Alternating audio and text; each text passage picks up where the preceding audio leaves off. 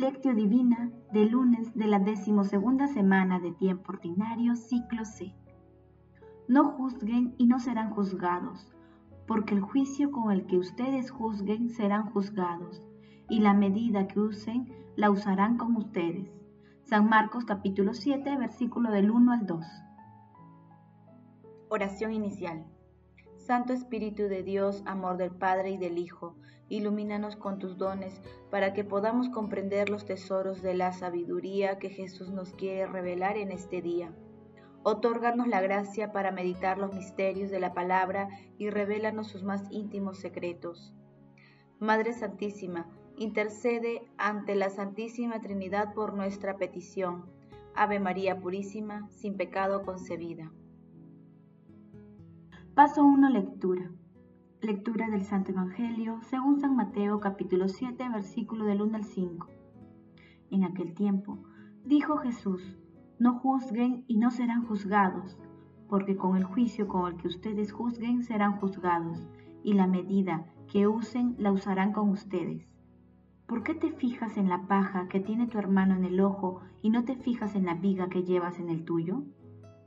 ¿Cómo puedes decirle a tu hermano, déjame sacarte esa paja del ojo, teniendo una viga en el tuyo? Hipócrita, sácate primero la viga del ojo, entonces verás claro y podrás sacar la paja del ojo de tu hermano. Palabra del Señor, gloria a ti Señor Jesús. Que Dios, en su gran bondad, nos dé un buen estado interior para que jamás pensemos mal del prójimo.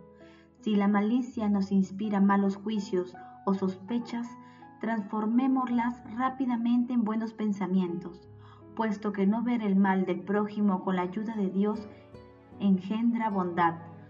Doroteo de Gaza.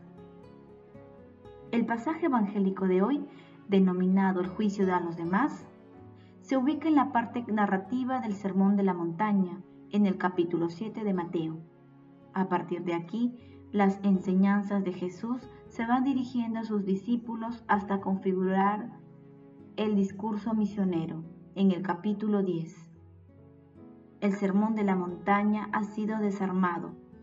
Todas las estructuras y condicionamientos que rodean al pecado que esclaviza a las personas. Jesús revoluciona todo el comportamiento humano con las bienaventuranzas, así como con las seis antítesis que meditamos los días previos. Hoy Jesús prohíbe uno de los males más comunes de la humanidad, juzgar a los demás. Jesús señala que antes de juzgar debemos ser autocríticos, ya que la crítica indebida es un camino seguro a la hipocresía. Jesús hace la ilustración con un proverbio que pone en alto relieve la desproporción entre la paja en el ojo del hermano y la viga del otro en el propio.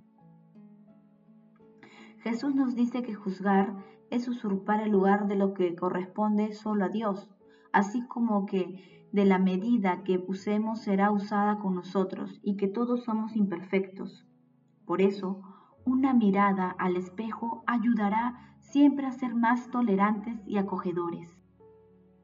Uno de los apotegmas de los padres del desierto cuenta que una vez un joven se acercó a uno de los padres y le preguntó, ¿Cómo puedo estar seguro de que no me equivoco en el camino espiritual? El monje le contestó, ¿estás seguro de no equivocarte en el camino espiritual cuando no juzgues a nadie? Paso 2. Meditación. Queridos hermanos, ¿cuál es el mensaje que Jesús nos transmite a través de su palabra? Jesús nos enseña que a menudo pretendemos corregir a nuestro hermano sin considerar que nosotros no hemos realizado ningún esfuerzo por corregir nuestros propios defectos o vicios. El orden exige que limpiemos primero nuestro propio espíritu para poder, con un corazón más limpio, ver más claramente y ser capaces de ayudar a mejorar a nuestro hermano. Jesús señala que pretender lo contrario es hipocresía. La hipocresía empieza cuando queremos exhibirnos como modelo para los demás o pretendemos corregir al hermano basándonos en una autoridad frágil y sin una base espiritual firme. Nuestro Señor Jesucristo insiste en que debemos esforzarnos por nuestra propia conversión para luego tratar de corregir a nuestros hermanos. Hermanos, meditando la lectura respondamos, ¿somos conscientes de nuestras debilidades y nos esforzamos por superarlas invocando a la Santísima Trinidad? Que las respuestas a esta pregunta nos permitan entender que si la presencia del reinado de Dios entre nosotros nos ha permitido experimentar el don inmenso e impacable de su perdón y misericordia, todo otro juicio que no sea el de ver al prójimo en el mismo abrazo salvador del Padre sería tan injusto y absurdo como quien se fija en la paja del ojo del hermano llevando una viga en el propio. Jesús, María y José nos aman. Paso 3. Oración. Amado Jesús, te suplicamos envíes el Santo Espíritu para que hagamos un examen de conciencia que nos permita corregir nuestros pensamientos y acciones que están alejados de tus enseñanzas. Espíritu Santo, amor del Padre y del Hijo, envía tu luz sobre gobernantes de las naciones para que sean verdaderos guías de los pueblos siguiendo las enseñanzas de nuestro Señor Jesucristo Amado Jesús, misericordia pura e infinita, concede el perdón a las almas del purgatorio y llévalas al banquete celestial. Envía a San Miguel Arcángel para que proteja las almas de las personas agonizantes ante los ataques del enemigo. Dulce María, Madre Divina Gracia, intercede ante la Santísima Trinidad por nuestras peticiones. Paso 4. Contemplación y acción.